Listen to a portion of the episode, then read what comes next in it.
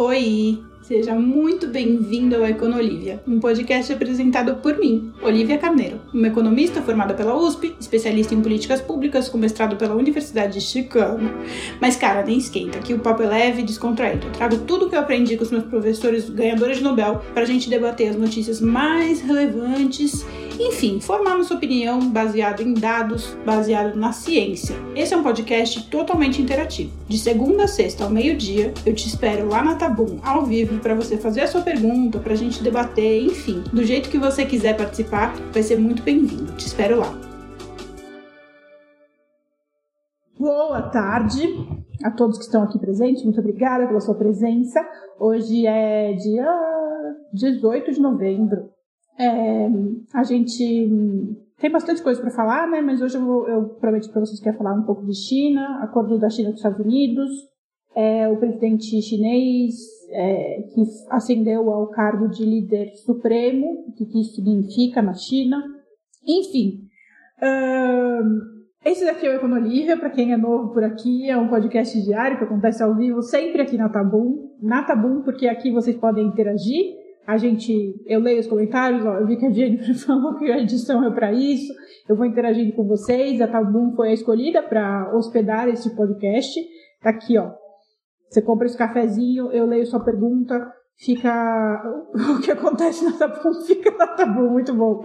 É, é, fica, vocês interagem comigo, eu interajo com vocês, eu gosto muito de fazer esse formato ao vivo, eu amo quando vocês respondem, eu fico muito triste quando eu faço um podcast que eu falo, falo, falo, vocês não falam nada?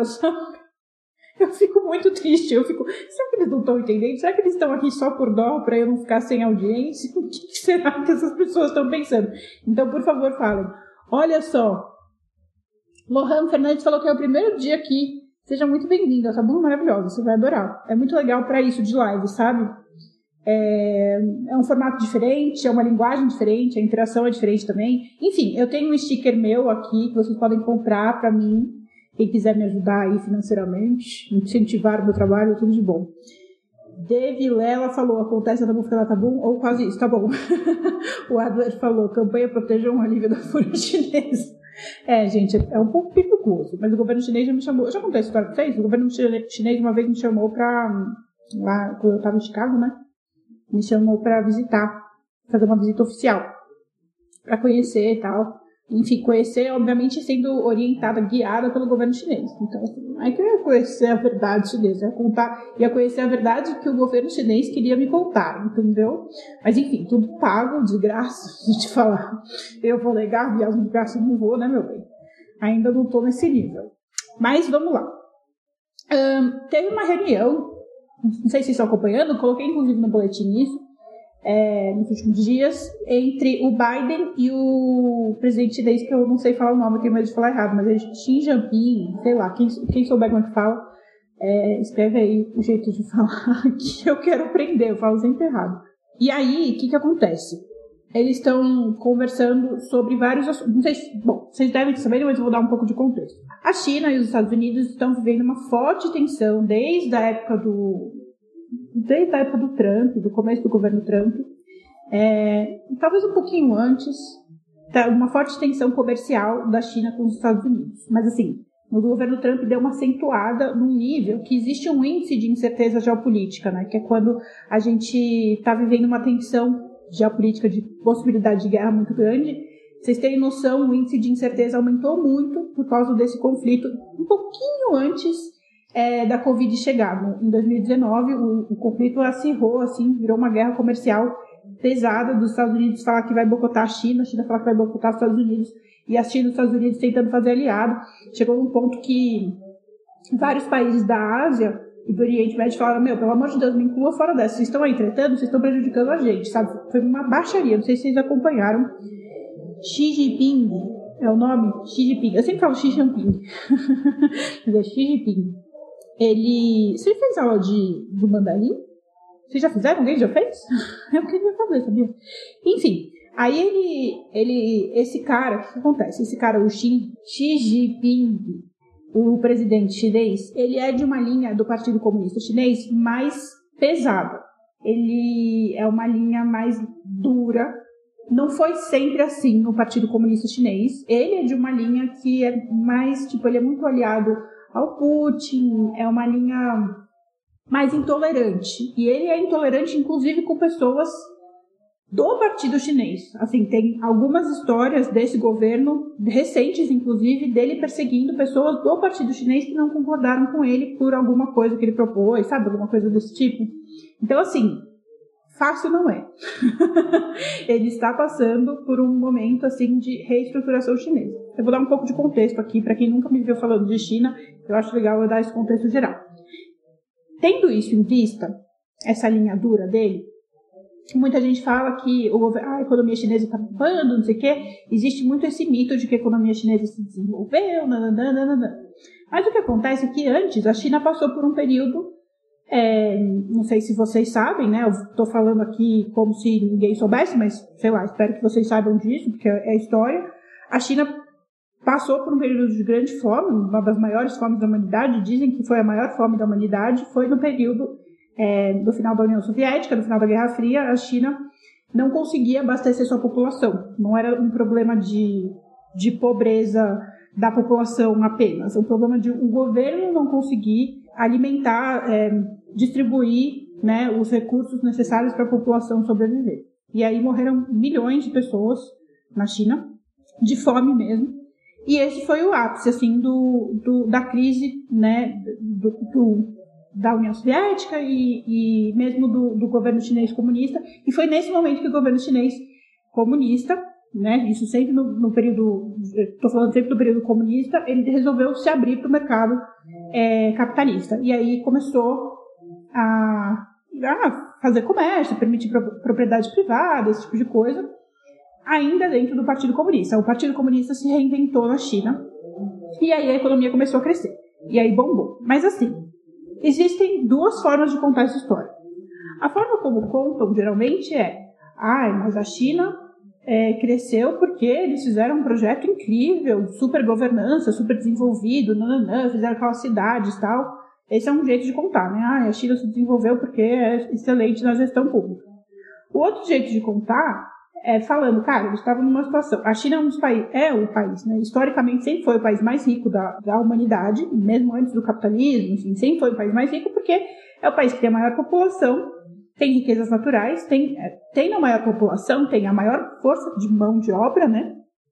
Para produzir e o maior mercado consumidor. Então, assim, não faz sentido a China não ser a maior economia. Ela tem tudo para ser a maior economia. E aí Nesse processo de virar comunista, a China deixou de ser a maior economia, passou a ser os Estados Unidos, e a China ganhou uma recuperação quando se reabriu para o comércio é, e, enfim, é, para o capitalismo.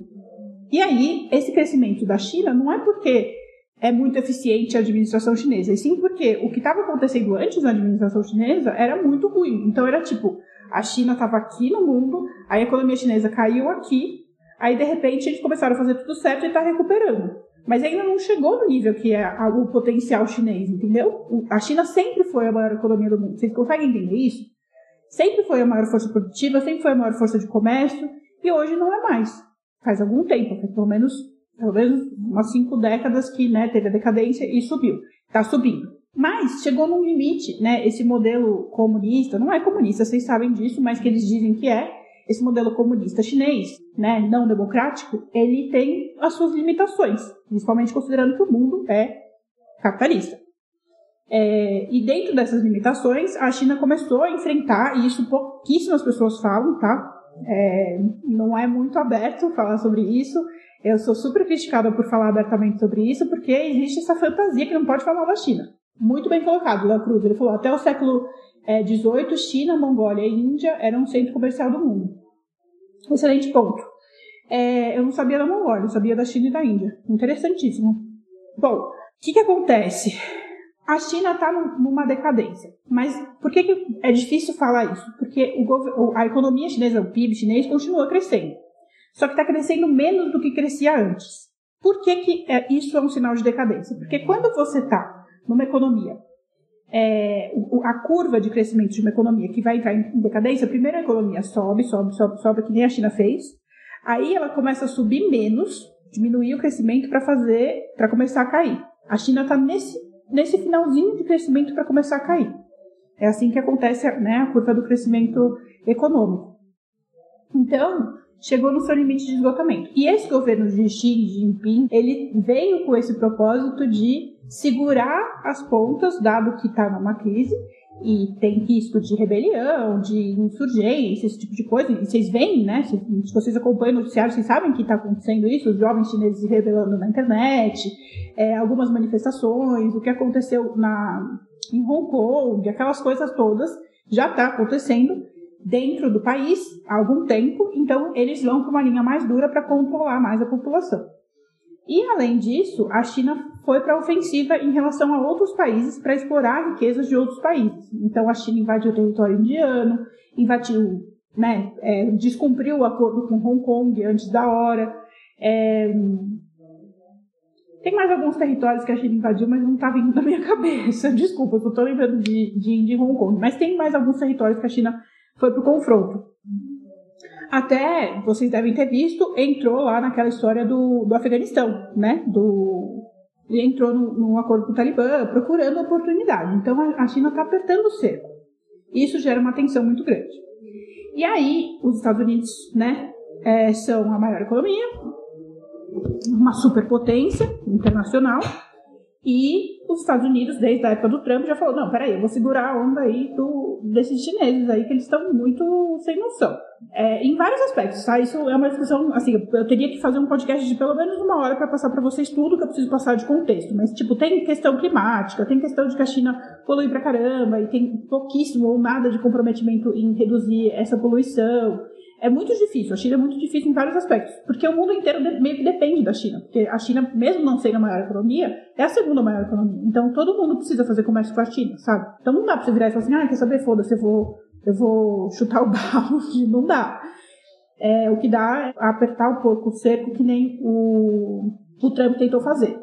Mas, é, o Biden entrou no governo, continuou nessa pegada do, do Trump, porque precisa mesmo segurar um pouco. Quer dizer, isso é a minha opinião, tá? Você pode ser super favorável ao Xi Jinping, eu não vou, vou me sentir ofendida nem ficar brava. Isso é a minha opinião pessoal. Isso é questão de opinião mesmo.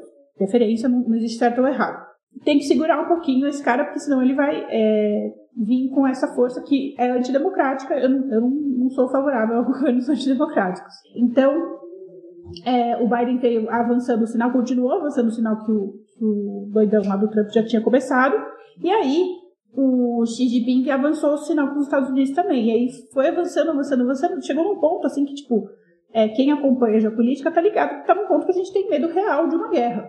Tipo, entre China e Estados Unidos. Então, chegou-se neste ponto em que a China e os Estados Unidos é, marcaram essa reunião para fazer alguns acordos de paz. Quais foram as, pau as pautas da conversa, né? O João Guilherme colocou importante quando os dois países são os dois maiores emissores de CO2 do mundo, tá? porque são os dois maiores produtores do mundo, né?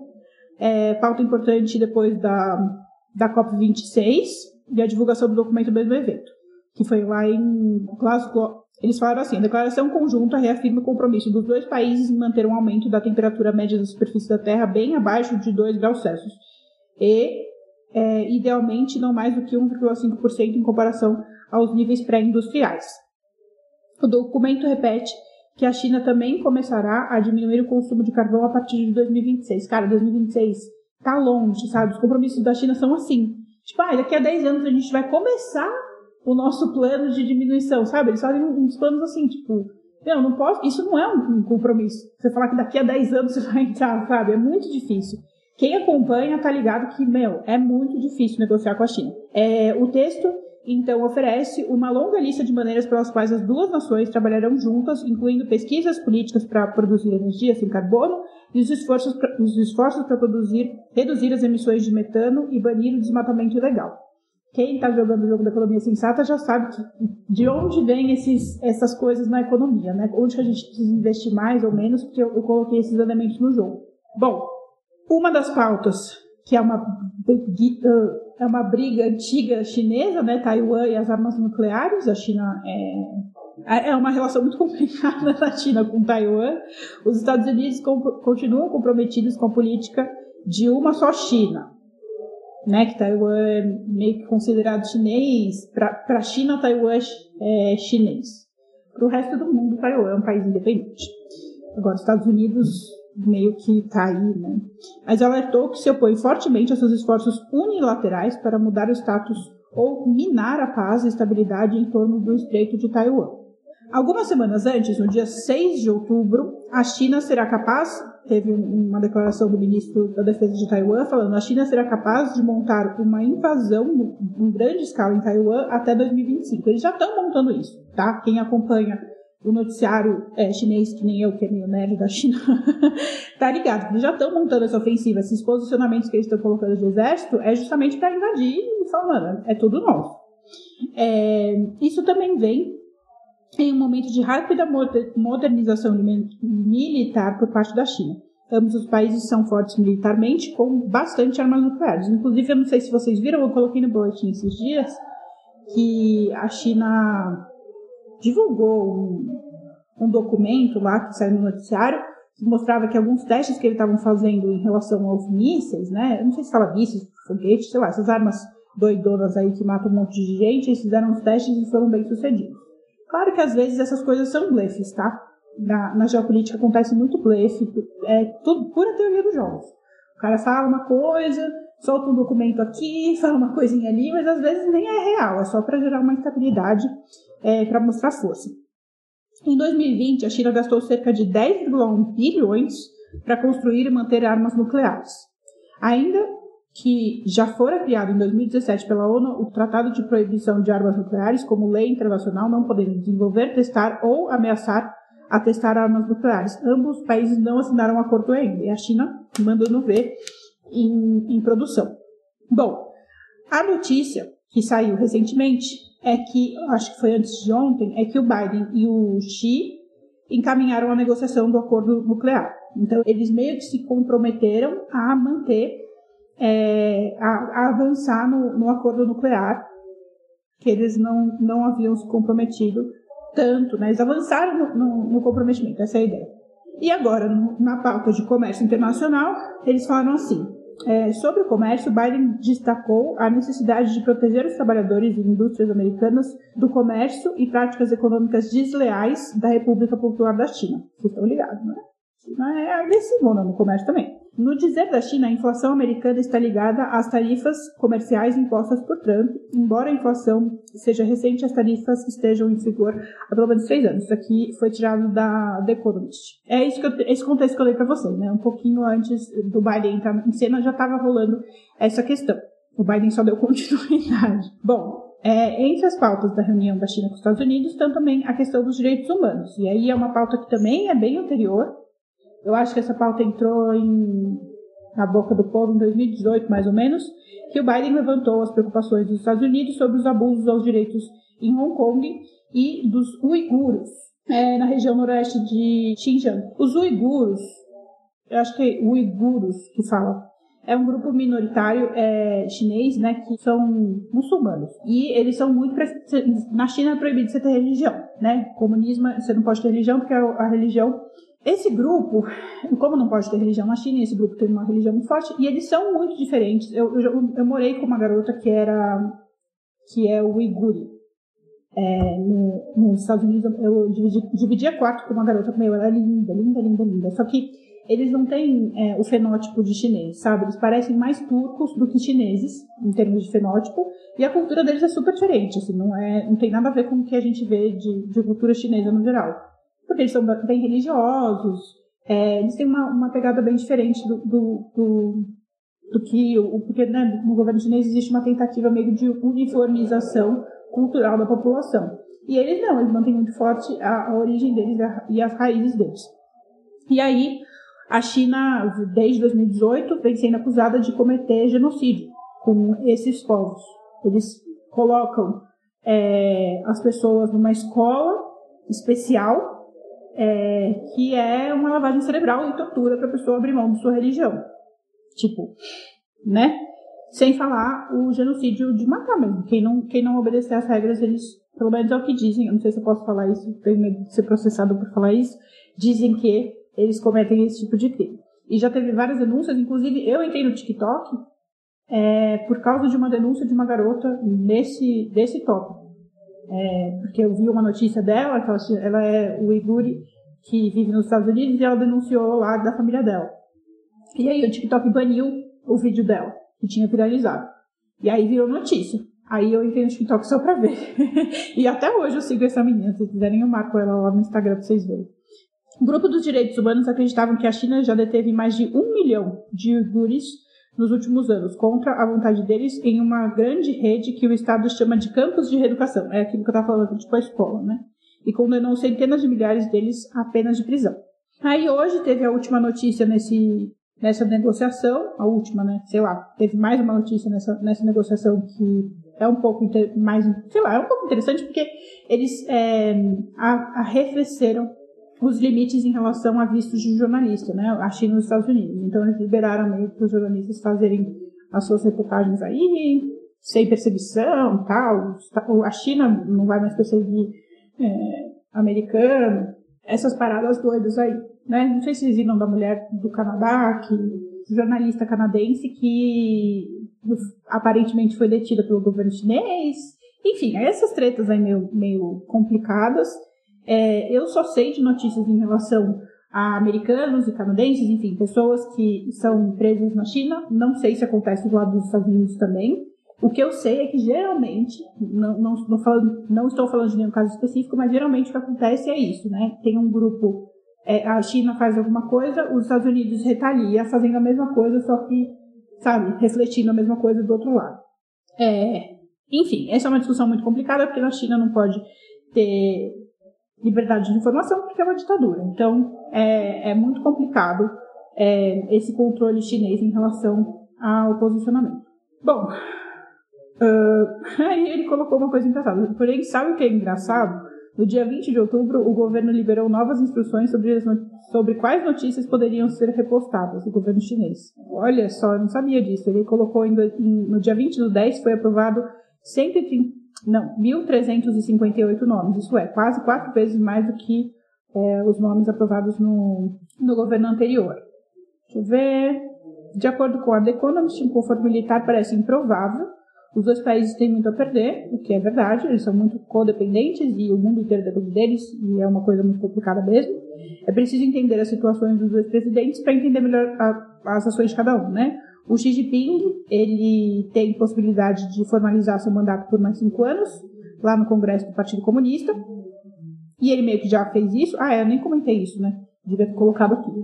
Ele meio que já fez isso na medida em que ele foi elevado ao patamar de líder supremo né, da China, que é o patamar do Mao Tse Tung, que é tipo, meu, é, ele manda, porque hoje ele responde para o partido, ele é um representante do partido. Embora ele seja é, ditadura, porque não tem, não tem concorrência ao Partido Comunista, é proibido você participar de qualquer outro partido que não seja o Partido Comunista, é, dentro do partido tem a competição. Então, existem pessoas que são opositoras ao Xi Jinping.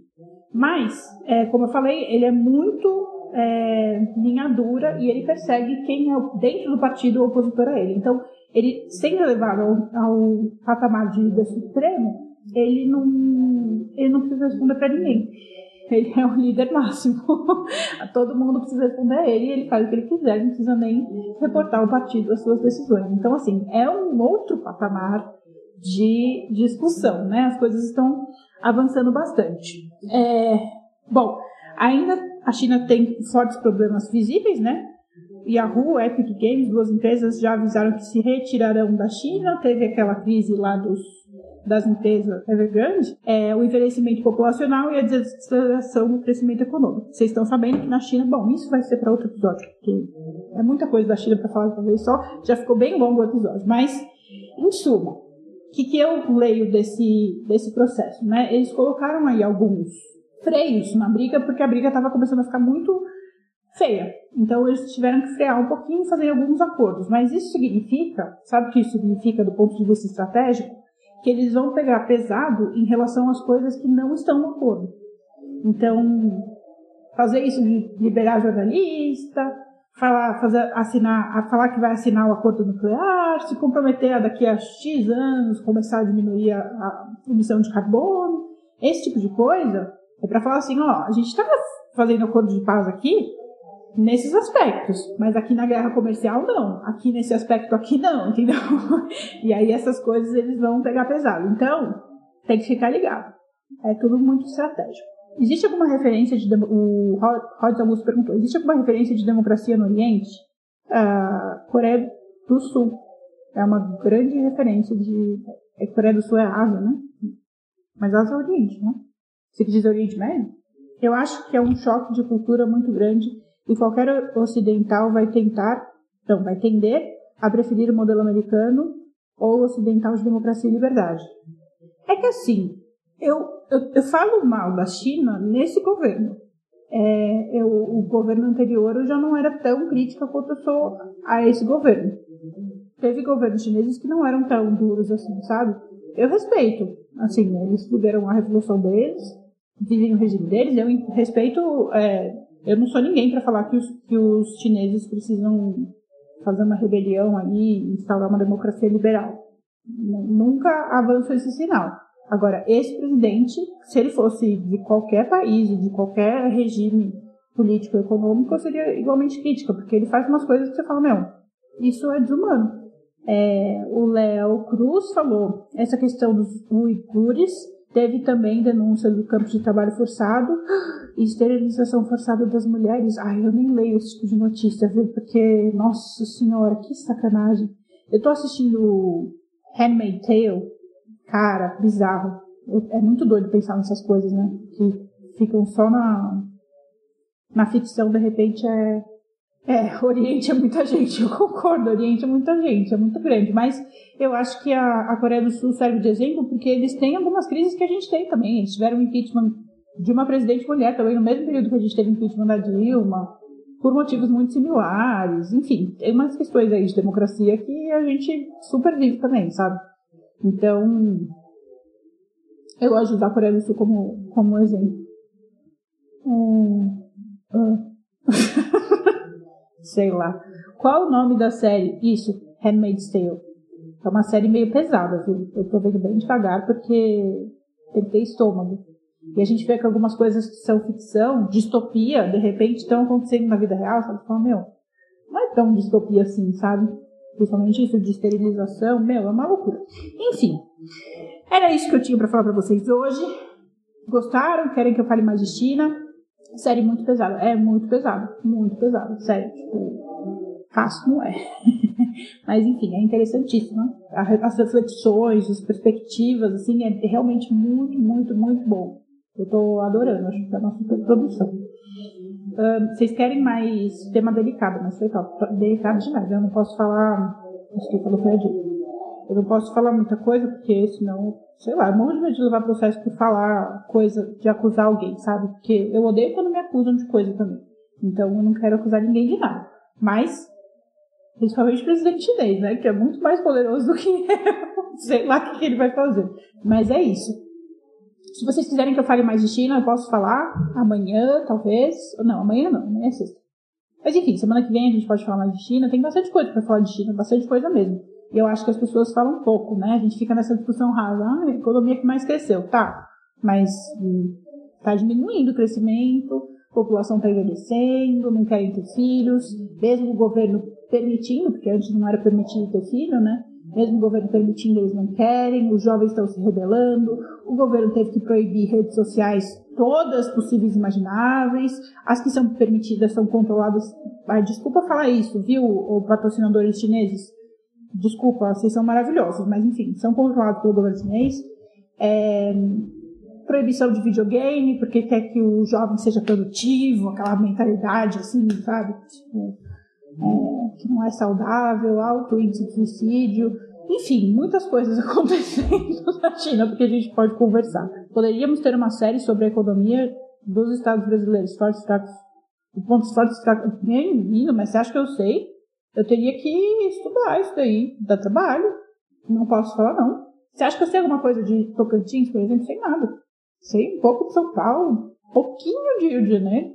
É tudo que eu sei. Um pouquinho de Pernambuco. para o futuro. Para o futuro pode ser. Se eu conseguir algum, algum voluntário para ajudar a montar esse roteiro, eu, eu posso fazer isso.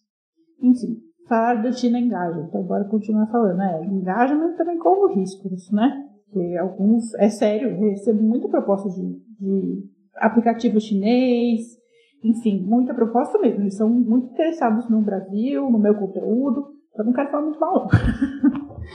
enfim, um, foi ótimo estar aqui com vocês. Muito obrigada a todos que vieram. Por favor, compartilhem o podcast. É tão importante para mim quando vocês compartilham. Tá bom? estejam aqui amanhã, 6 horas da tarde ao vivo. Beijo.